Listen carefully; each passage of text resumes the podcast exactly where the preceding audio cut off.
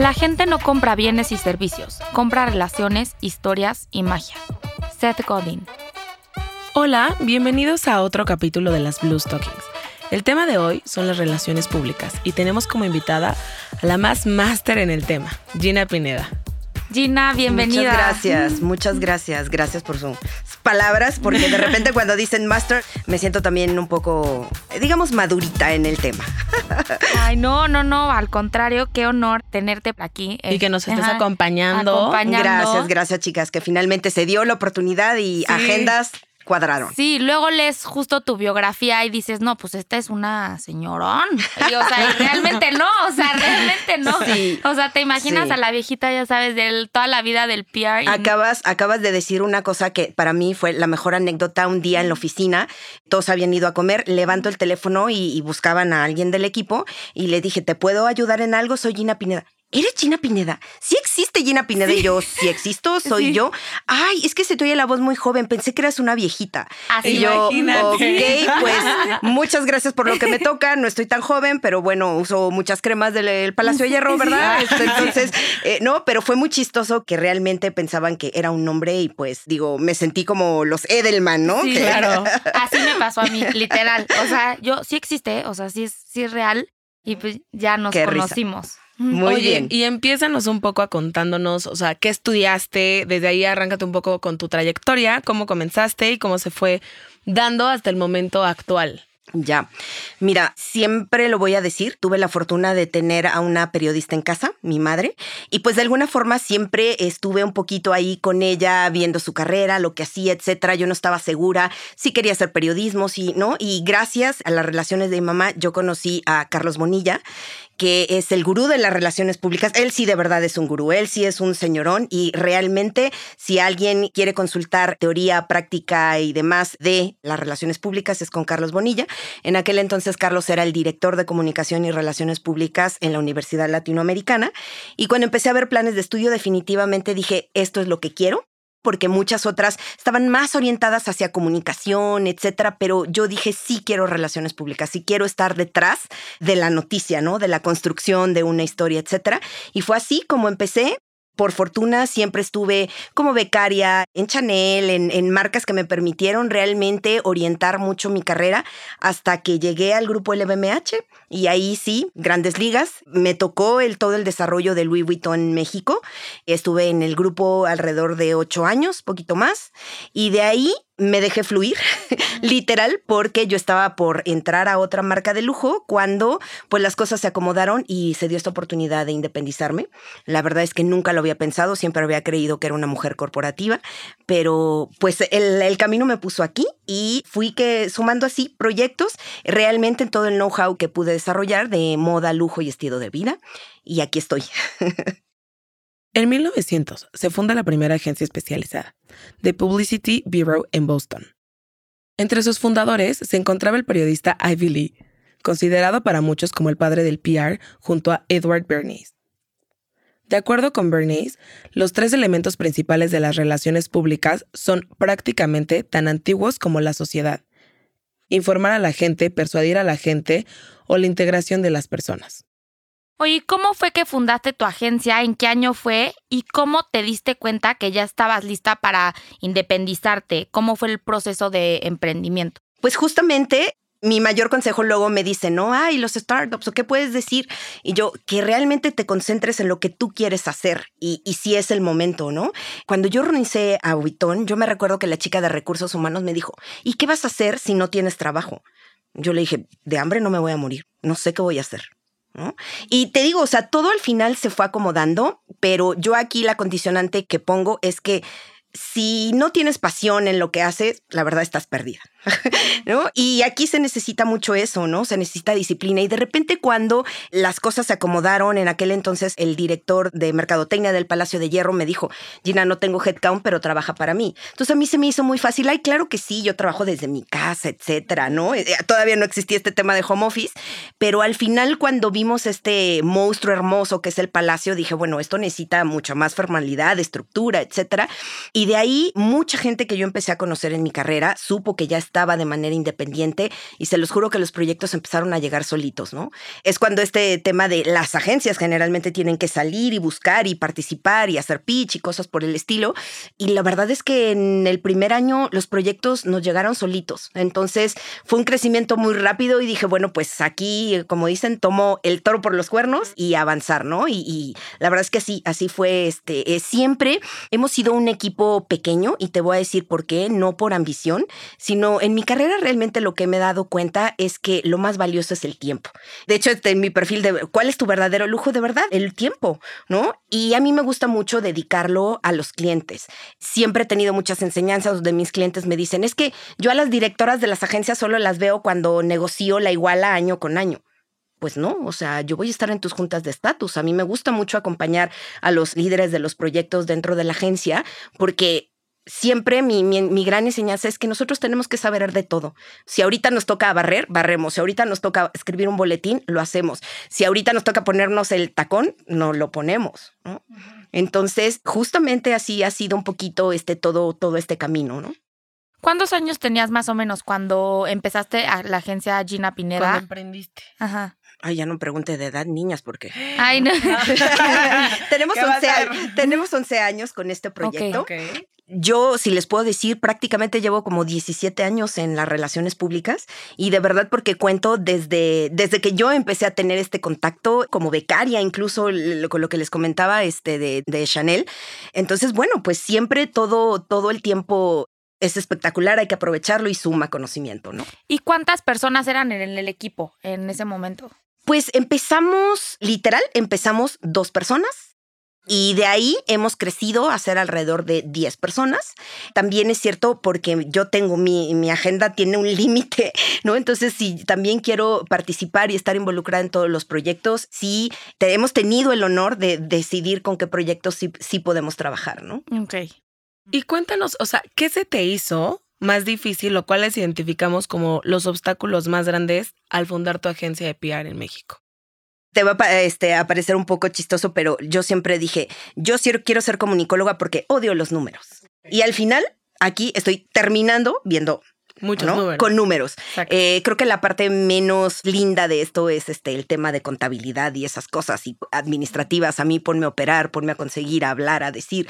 Pero este, sí, como que eso de repente es, es un poco difícil, ¿no? Eh, y ahora que tenemos que hacer estrategias de hacienda y contabilidad y cosas así. Pero bueno, al final es algo que tienes que, que aprender. Actualmente yo personalmente estoy tomando muchos retos en todo este aprendizaje de, del PR digital y el influencer marketing. Ya me fui a tomar diplomados, cosas por el estilo, ¿no? Y, pues bueno, la gran ayuda que tengo de que mi equipo es eh, millennial y con ellos este, me mantengo muy actualizada, ¿no? Oye, ahorita que hablabas de lo que se tiene que hacer y de lo que haces tú, ¿cómo definirías la labor de un PR actualmente? Fíjate que he evolucionado. Yo me recuerdo en aquel entonces, pues que hay un PR, ¿no? Y este, sí, claro, organiza fiestas, ¿no? Y porque tiene muchos amigos, ¿no? Y, incluso de verdad les comento una crisis de comunicación muy fuerte que viví yo un poco en mis tiempos, cuando estaba como uh, PR de, de Vuitton en México, porque una, ¿no? Una casa editorial tenía un colaborador que dijo que las relaciones públicas eran esas señoritas que caminaban con vestido corto y tacones y que las veían por los pasillos, ¿no? Y lamentablemente es justamente la falta de conocimiento acerca de nuestra profesión, pues que realmente sepan que primero pues todos tenemos una carrera, ¿no? De comunicación, hasta de mercadotecnia, este, etcétera, pero siempre tenemos una carrera y que nosotros hacemos estrategias, no es de que solamente tengamos amigos. Los eventos como tal es solo una partecita de las estrategias que nosotros hacemos. Nosotros también tenemos mucho trabajo de escritorio y de ahí deriva a todo lo que tenemos que hacer, experiencias, eventos, entrevistas, ¿no? Este, este networking, etcétera. Entonces, bueno, pues creo que a la fecha realmente sí ya se ha comprendido un poco más esta labor y cómo nosotros podemos integrarnos en las estrategias de mercadotecnia. Y en esta parte administrativa que tocabas hace un minuto que tú decías, a mí no me gustaban los números, pero que terminas tocando. Sí. ¿En qué consiste realmente para una empresa de PR? O sea, como para darnos una idea. En cuestión de números, dices. De números, ajá, administrativos. Sí, bueno, eh, bueno, la administración pues bueno, como tal, ¿no? O sea, este, de repente sí, en qué tienes que invertir, etcétera, cosas, este, ¿no? Materiales para desarrollar tu trabajo, equipos, cosas por el estilo. Obviamente todo lo que es, este, eh, ¿no? Sueldos, etcétera, etcétera. Y bueno, pues ahí diseñar estrategias y tener una buena contadora. Y los números que también nosotros vemos mucho es el famosísimo ROI, ¿no? El ROI of Investment, que nosotros como PR tenemos que lograr porque es una de las formas en las que pueden evaluar nuestro trabajo. Doris Fleischman fue una escritora estadounidense, ejecutiva de relaciones públicas y activista feminista. Fleischman era miembro de la Lucy Stone League, un grupo que animaba a las mujeres a conservar su nombre de soltera después del matrimonio. Después de casarse con Edward Bernays, quien era también su socio profesional, Doris fue la primera mujer en recibir un pasaporte estadounidense con su apellido en 1925. Además, Doris fue una persona clave para dar forma a las relaciones públicas de moda cuando utilizó herramientas estéticas, alianzas con diseñadores y eventos como desfiles de moda para posicionar los cigarros Lucky Strike como un accesorio para mujeres y por ende incrementar sus ventas. Oye, y bueno, Gina Pineda, la agencia, se destaca como una de las más orientadas, a mi parecer. O sea, tú siento que estás muy enfocada en moda y lujo, belleza, nunca me va a llevar el boletín de Gina Pineda del yogurt, ¿sabes? Pero desde tu punto de vista, ¿qué es eso que los hace destacar en comparación con otras agencias? Pues mira, yo respeto y admiro a muchos, muchos colegas. Realmente sí decidí que fuéramos una agencia boutique especializada en estos sectores porque mi know-how me lo, me lo dio. Y eso me llevó a realmente conocer a detalle cómo poder cuidar desde dentro este tipo de marcas, ¿no?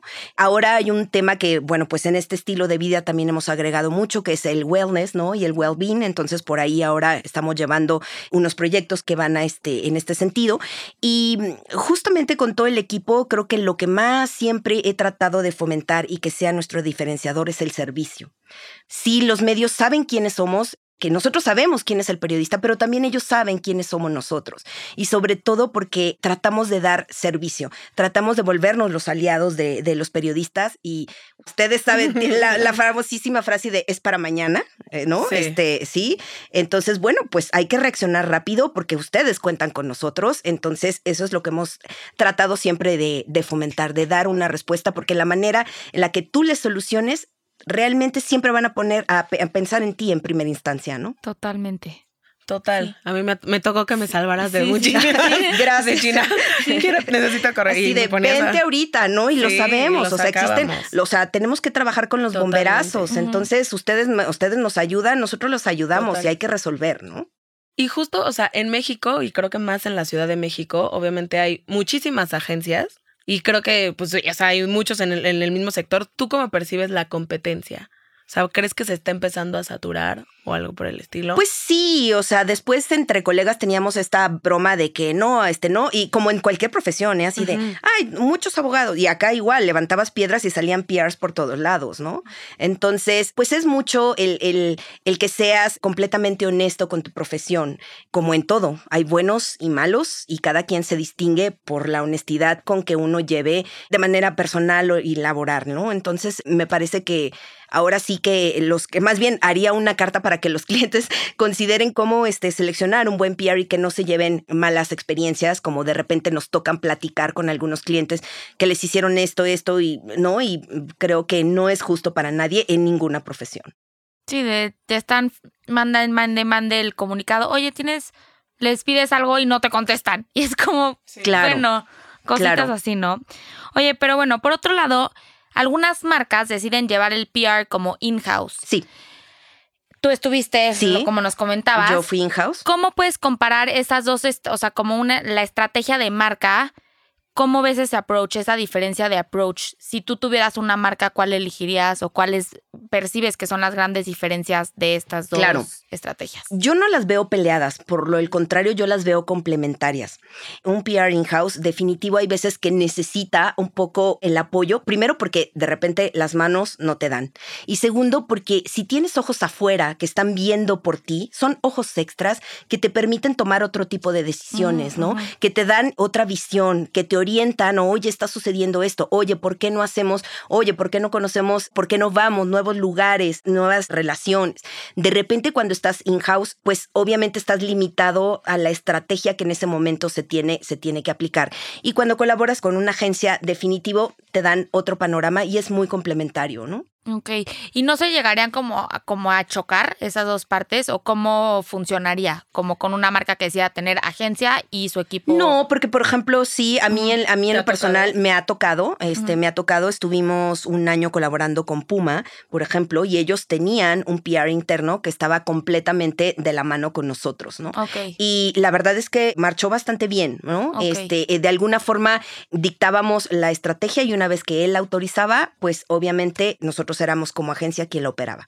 Ok, ok, ok, qué interesante. Sí, porque además era una sola persona cuando nosotros teníamos un área de tres personas dedicados a este proyecto. Y para ti como PR, ¿qué diferencias notabas de ser la PR in-house a ser, eh, a tener, o sea, trabajar en una agencia? Claro. Pues en teoría, y lo digo en teoría porque siempre ese dicho donde dicen el, al cliente lo que mande, la verdad es que no. Yo, eh, al contrario, yo, yo siempre digo, más bien, yo soy completamente honesta para decirte los pros y las contras y tú eres quien toma la decisión, ¿no? Pero mi responsabilidad es decirte, va a pasar, puede pasar esto, va a pasar esto, etcétera, ¿no? Y, para eso nos contratan. Realmente nosotros somos asesores y obviamente como tal es nuestra responsabilidad dar todo este panorama y finalmente tomar la mejor decisión para la cuenta, ¿no?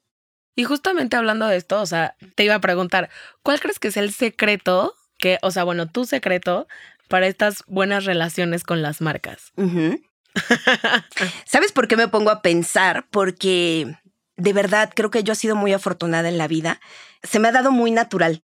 Un poco justo retomo este tema. Tenía una periodista en casa. Entonces, al final para mí era un, era un paso adelante de saber qué quería, cómo lo quería, cómo había que tratarlos o qué esperaban ellos de un servicio de un public relacionista, ¿no? Entonces, yo crecí un poco en esa idea. Me da un poco de risa porque hay periodistas que de repente me ven y me dicen Ginita y digo, sí, estoy chiquita, ¿no? Pero en serio me, dicen, me dicen Ginita porque de verdad me conocieron yo así en las redacciones, ¿no? O incluso hay periodistas con las cuales he crecido mientras yo empecé como public relacionista en mis primeros proyectos, pues de repente ya ahorita ellas ya son directoras editoriales o están otro tipo de puesto, ¿no? De verdad, Tony Salamanca, este, Blanca Gómez Morera, que ahora es la directora general de expansión. Entonces, son periodistas con las cuales también yo fui creciendo, ¿no? En, a la par, yo en PR, ellas en su parte de, de, medios. Entonces, bueno, pues de alguna forma eso me ha llevado a, a, saber cómo es que quieren las cosas, ¿no? Y, y bueno, ahí sí agradezco mucho este, este camino. Oye, al principio hablamos de la labor real de un PR, a diferencia de esta imagen que se tiene de las fiestas y de lo que contabas de los tacones y así. Pero ¿qué importancia sí tienen las relaciones? ¿Tú cómo definirías esa importancia de relacionarse con la gente o del cliente con la marca, del PR con la marca y también del PR con la prensa y los influencers, como ahorita decías? Sí, realmente cuando de repente oyes relaciones públicas, ¿no? Entonces suena un poquito fuerte. Pero al final te voy a decir. Eh, Son relaciones humanas. Exactamente. Exactamente, ¿no? Y justo acabas de dar con el clavo el ser humano de repente es demasiado complicado, ¿no? Somos muy complicados. Entonces, ¿cómo hacer que esas relaciones, ¿no? Porque trabajas con egos, trabajas con miedos, trabajas con inseguridad, o sea, con muchas cosas que al final, pues sí, le hace uno un poco como de psicólogo y tratar de ver cómo llevamos a buen término una relación con cualquier persona, ¿no? Y, esto lo aplica en lo personal y en lo, y en lo laboral. Entonces, igual por ahí, pues eh, también enriquecer muchos, muchos cursos y muchas cosas de cómo tratar este tema, inteligencia emocional y demás. Pero creo, bueno, creo que nos ha ido bastante bien en cómo, cómo construimos estas relaciones. Pero sobre todo yo aquí pondría dos palabras importantes, que es honestidad y confianza. Cómo se desarrolla. Ok, ok, ok.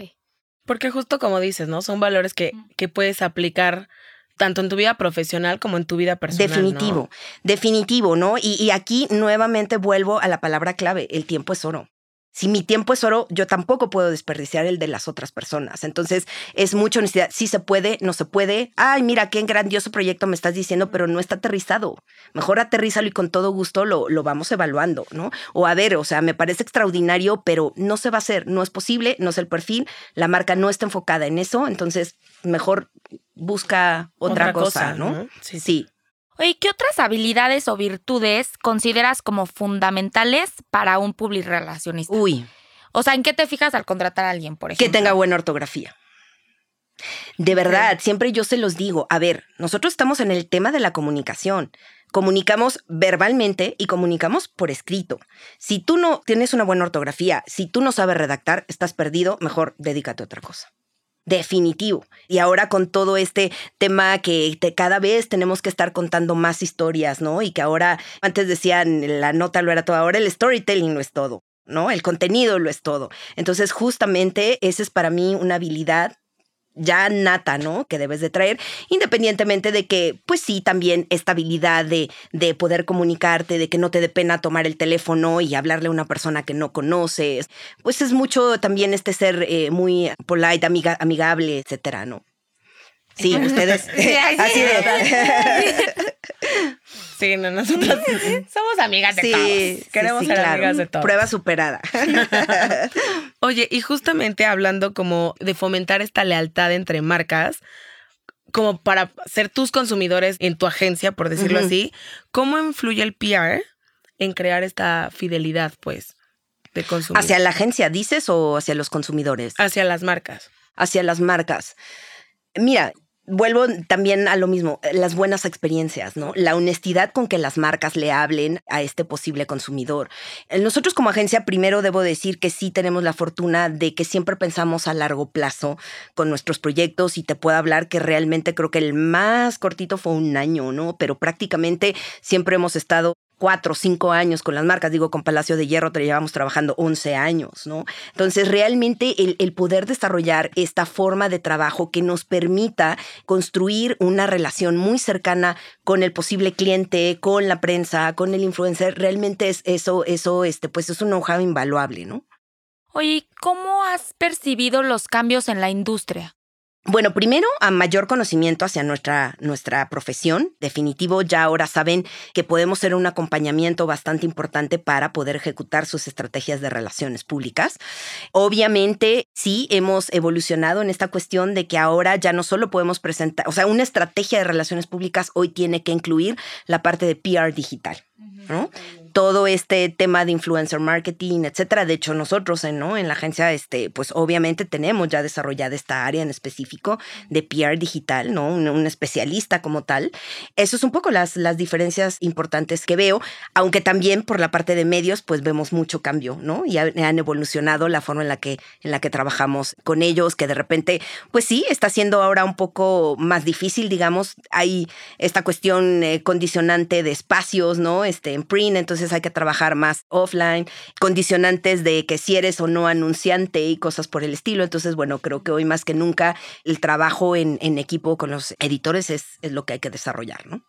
Fue también Bernays el quien con su libro Crystallizing Public Opinion, publicado en 1923, por primera vez habló del concepto de una calle en doble sentido, es decir, un camino entre el público y la empresa, o la marca y el consumidor. Algo que hoy en día con las redes sociales es importantísimo. Es la conversación que se crea con el público lo que muchas veces hace destacar a las marcas. ¿Y tú consideras que justamente el incluir a estos influencers, TikTokers, bloggers y así ha sido difícil o ha sido muy, o sea, diferente que los estés tomando en cuenta como agentes de comunicación, además de lo de las revistas y de los y de los medios, la prensa, por decirlo así? O sea, Claro. ¿cómo ha sido ese cambio?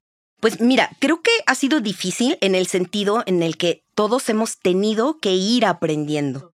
Las reglas no están escritas. ¿No? Incluso para nuestro, nuestro trabajo debo de decirles, pues obviamente lo que les digo del ROI, nosotros tenemos que tener una evaluación. Las agencias de monitoreo en la actualidad están aún determinando cómo evaluar este tema de apoyos, de stories, ahora de estos reels, ahora TikTokers, ¿no? Este, etcétera. Porque justamente es eso, es una industria que ha empezado a crecer, definitivo, pero ha empezado a crecer sin reglas. Totalmente. Entonces, eso es un poco lo que nosotros hemos tenido que aprender, ¿no? Este, admiro mucho la labor que hace What a Fake, ¿no? Por ejemplo, porque justamente es, un, es una guía para los que están empezando en este camino de negociar y de, y de considerar este tipo de perfiles como una herramienta de trabajo. Confiésalo. No, me encantaría. Me encantaría, lo respeto mucho, pero imagínate, la vida no me daría, ¿no? Al contrario, yo, yo los admiro porque en efecto por lo que veo, no es su, no es su oficio principal. Entonces, bueno, creo que es una orientación increíble que funciona, ¿no? Oye, bueno, en otros capítulos justo hemos tocado este tema de la caída de los editores, un poco como celebrity figures y como que estaban en el pedestal. Me gustaría saber tu opinión desde este lado, porque tú, como nos contabas, creciste con una periodista en casa ¿Qué opina un PR acerca de esto? ¿Cómo se ha transformado su relación con los editores, con la prensa? ¿Y qué peso tiene ahorita la opinión de un editor versus la de un influencer? Claro. Mira, yo la verdad es que respeto y admiro a un periodista, independientemente de que mi madre es periodista, porque al final ellos tienen una carrera detrás, tienen años de estudio, ¿no? A diferencia de un influencer y demás, que, que, también, digo, no es que no sea estudiado, por supuesto, pero que a lo mejor tiene otro tipo de habilidades, ¿no? Entonces, yo realmente aquí lo único que podría opinar es que creo que en este caso a lo mejor el periodista ha tenido que evolucionar en su parte personal y en su parte como editora, representante de, ¿no?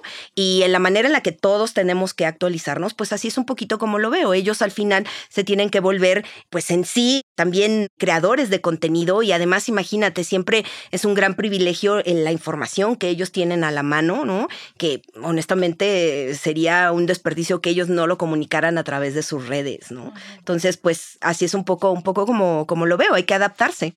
Oye, bien sabemos que llevas en tu agencia diferentes marcas de lujo, ¿no? Y grandes casas, ¿no? Como Palacio de Hierro. Palacio de Hierro.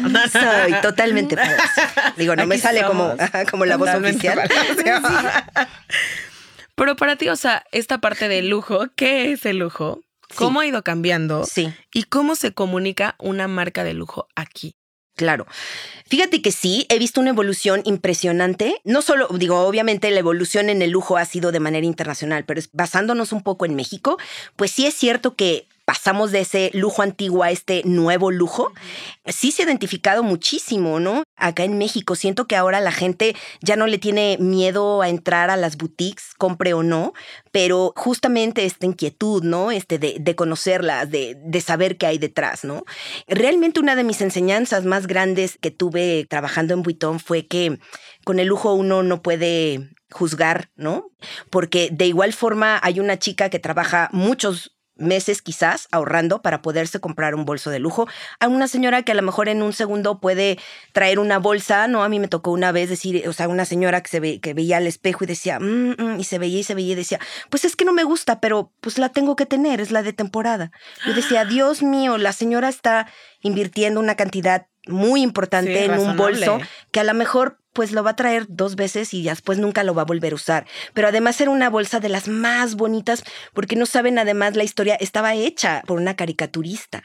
Entonces, el, trabajo que tenía la bolsa con diferentes tipos de piel, ¿no? Este, pieles exóticas y demás, o sea, era un sueño esa bolsa y de repente ver, ¿no? Esta percepción que tenían, decía, ok, ¿no? Entonces, de repente tenemos esta chica que dice, wow, mi primera bolsa de lujo, pero no, no solo representa el lujo, sino representa el esfuerzo, el ahorro, lo que trabajé, lo que... Entonces, de alguna forma el lujo es un poco este, subjetivo en ese, en ese instante, ¿no? Pero realmente creo que ahora el lujo sí, sí se está entendiendo como lo que te causa felicidad, lo que te causa este placer, ¿no? De alguna forma, si, si representa todo esto, creo que es más que bienvenido.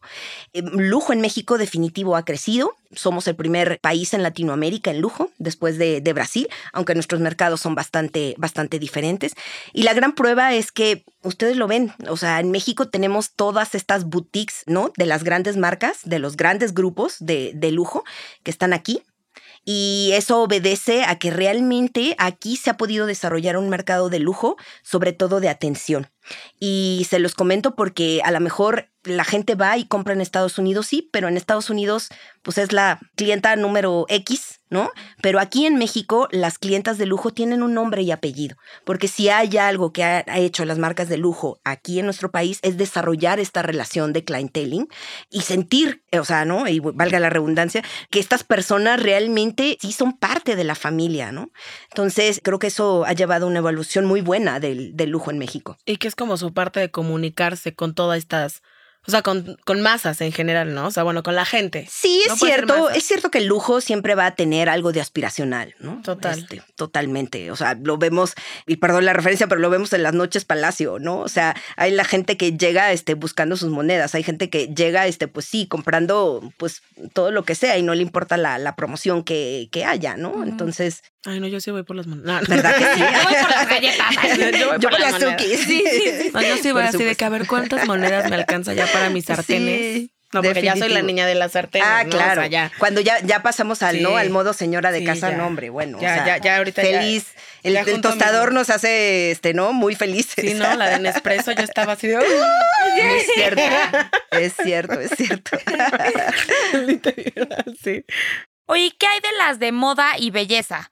O sea, lo que nos gustaría que nos explicaras es cómo es llevar estas marcas de moda, qué diferencia hay entre llevar una marca de utensilios de cocina a estas que se especializan en moda y belleza, que me imagino que tiene que ver mucho con esta parte aspiracional más que la parte aspiracional, aquí sí el storytelling es el rey. Y de repente a lo mejor es un poco la parte incomprendida del lujo, ¿no? Porque de repente dicen, es que ¿por qué pagarían tanto dinero por unos zapatos o una bolsa, pero de verdad cuando ves la historia, cuando ves el artesano, cuando ves este no cómo tratan las pieles, que obviamente pues vienen de criaderos y cosas por el estilo, la comodidad, exactamente, o sea, ves por qué lo vale, ¿no? Y también en la, belleza es esto, la belleza es mucho más la experiencia, ¿no? La experiencia que, que te brinda el de repente tener, sí, eh, ¿por qué vale esta crema, este, no? Lo que vale, pues sí, porque tiene tecnología, este, celular, porque tiene, ¿no? Y porque vienes a la cabina y te hacen un maquillaje extra, digo, pero, bueno, un maquillaje extraordinario, pero que también te hacen una limpieza extraordinaria. Ahorita les puedo poner el ejemplo de la Dolce Gabbana Beauty House, que está en el Palacio de Hierro Polanco, de verdad ya crearon, ¿no? Inteligencia artificial. O sea, tú llegas, te toma una foto el espejo y en ese momento tú vas eligiendo los looks que te quedan para que veas cuál base de maquillaje se te ve mejor o qué color de labios, ¿no? Te luce. Entonces, realmente justo este tipo de experiencia. Sí, es el espejo en el espejo tú, tú apareces con todos los looks que en ese momento tú te quieras probar. Oye, y aparte que adaptados con este tema del COVID para que no haya contacto. También, exactamente. O sea, qué adaptación tan increíble, la Exactamente, la tenemos en exclusiva, Palacio de Ropolanco. sí, sí. Y bueno, también hablando un poquito de, o sea, como más este general, ¿qué valores crees que persiguen los consumidores de lujo y moda hoy en día? O sea, ¿crees que las marcas se estén alineando con todo esto? o como agencia les toca a veces direccionar o empujar a las marcas a unas mejoras prácticas, pues. Pues es que mira, nuevamente yo aquí mi insistencia es de lujo qué es lo que lo que yo tomo. En este momento, qué es lo que me puede hacer feliz, ¿no? Que complementa mi vida, que complementa mi estilo de vida. Y aquí yo nos estamos metiendo un poco, ¿no? A estas teorías de generación millennial y generación Z que están comprando más por su decisión de compra, ¿no? Se orienta a eso, a qué es lo que se identifica con mi estilo, con mis principios, etc. Entonces, pues justo es eso. O sea, si a lo mejor eh, no comprarte, este, mm, no sé, un reloj te da, este, ¿no? Digo, pues ¿Por qué deberías de comprar un, reloj de, no sé, de la Maison Le Cool? Pues claro, porque ellos son los relojeros de tradición, ¿no? Y no es que yo vea el celular, en, eh, perdón, la hora en mi celular, sino realmente el tener una pieza, ¿no? Con un maestro relojero y toda la creación que hizo y todas estas complicaciones que te lleva a ti a sentir, ¿no? Entonces, también es mucho emociones. En los 80 se establecen las bases de la comunicación de crisis tras un escándalo de reputación de Johnson Johnson por Tylenol en donde siete personas fallecieron tras la ingesta de este fármaco que había sido contaminado con cianuro. La farmacéutica estableció un estándar de protocolos y procesos que se sigue utilizando como una respuesta efectiva a la crisis y de responsabilidad corporativa. Y ahora, me imagino que todo está muy padre, jajaja, cuando la marca que llevan ustedes es una marca ética, sustentable, diversa, fashion, todo. Pero ¿qué pasa cuando hay cosas que esconder o, por ejemplo, hay algún escándalo de parte de la marca que a ustedes como agencia les toca, pues sí, llevar o esconder o lo que sea, esta parte como de comunicación de crisis? ¿Cómo funciona Sí, eso? es cierto. Y honestamente, aquí, por ejemplo, eh, cuando me preguntaste diferenciadores, nosotros, ¿no? Como equipo estamos capacitados para poder llevar una crisis de comunicación, que la verdad no se lo deseo a ningún colega.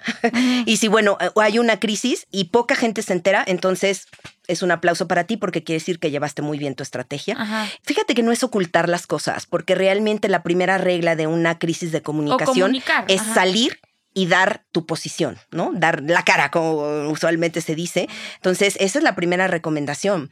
¿Cómo vas a decir a lo mejor si pasó esto, estamos haciendo esto? O si nos equivocamos, estamos proponiendo tal cosa? Y sí, por supuesto que las crisis, todos estamos, hasta las crisis emocionales y personales, ¿no? Entonces, es cómo saber afrontarlas y de alguna forma siempre lo que le llamamos el war room, ¿no? Cuando está sucediendo, cómo nos vamos a juntar para saber cómo enfrentarla. Obviamente tener las ver- la versión muy clara de lo sucedido para entonces salir y dar una posición para de inmediato comunicarla. Eso es lo que más, más se aprecia en una crisis. ¿Qué tantos trabajan en eso? O sea, ocupa mucho de parte de su agencia. Sí, poco, Ajá. pero cuando, cuando llegan son muy desgastantes porque tienes que estar com- totalmente enfocada en, en ello. Por ahí algunas Es que yo veo que la anécdotas regan y que la sí. regan. O sea, como que ya. Sí, sí. ten- bueno, y nosotros sí. en nuestro medio tenemos eh, recientemente un par de, de crisis ahí muy claras que todos pues nos enteramos.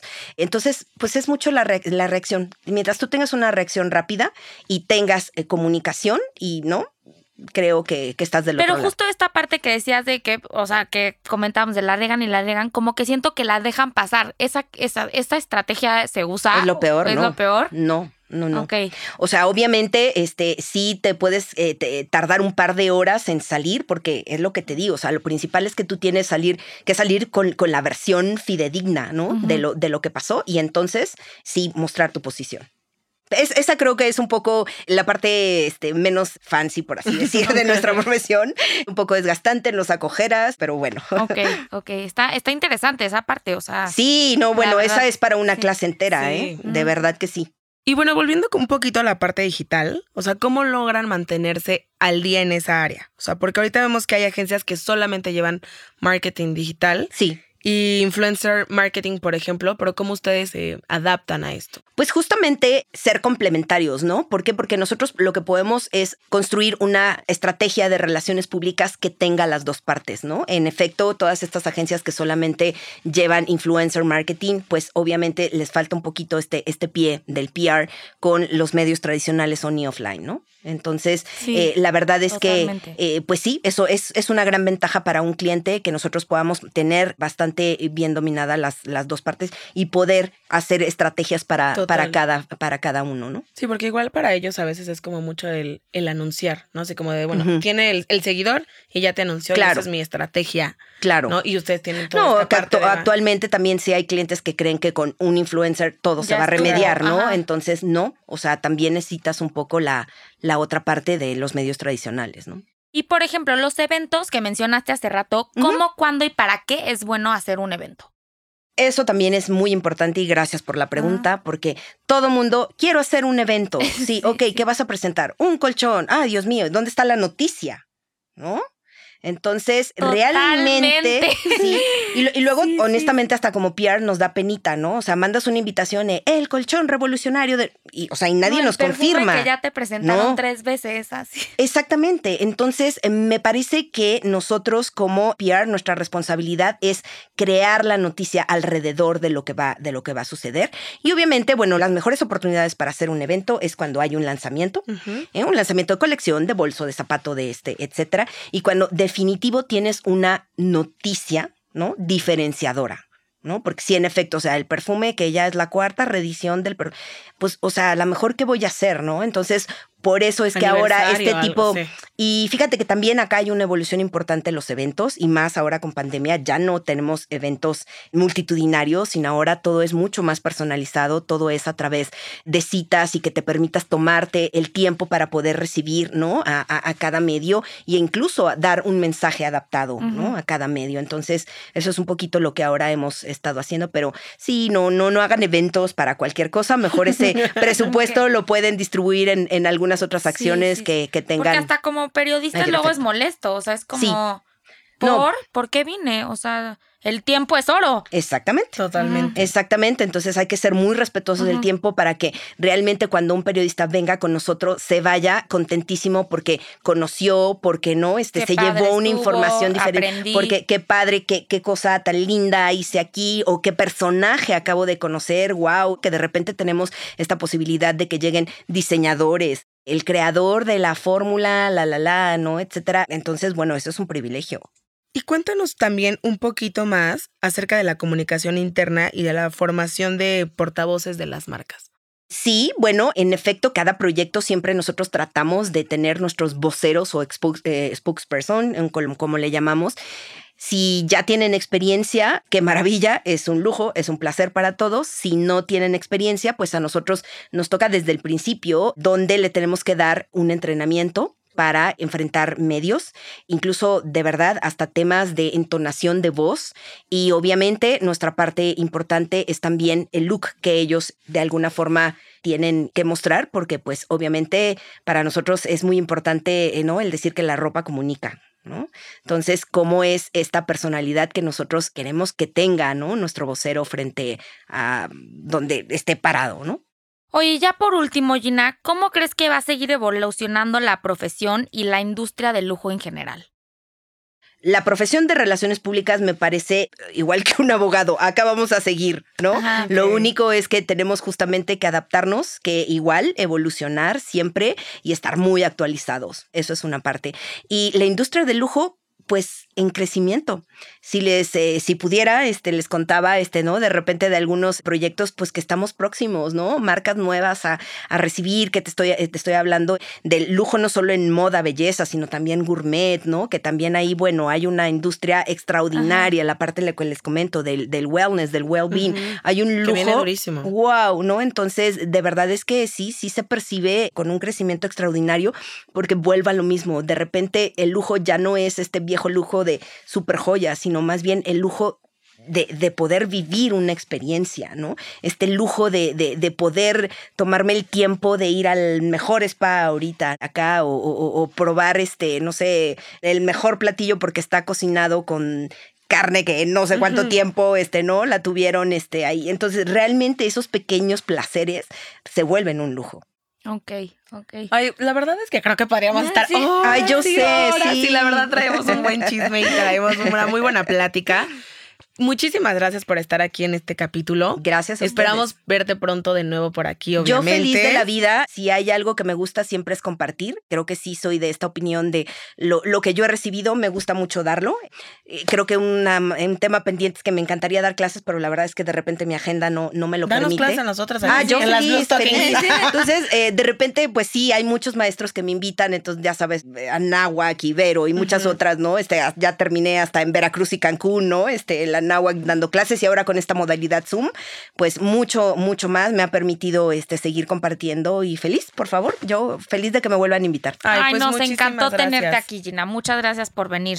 Y Gracias muchas a gracias ustedes. a ustedes que nos escucharon el día de hoy. Pueden encontrar a Gina en Instagram como Arroba GenisPB es mi cuenta y bueno, ahí comunico justo mucho este tema de, de- de los proyectos que tenemos acá. hasta tu agencia igual, ¿no? También, a- arroba por Gina supuesto. Pineda PR. Sí, ahí, ahí está, este, mi perfil está mi mail y la forma de contactarnos. Perfecto.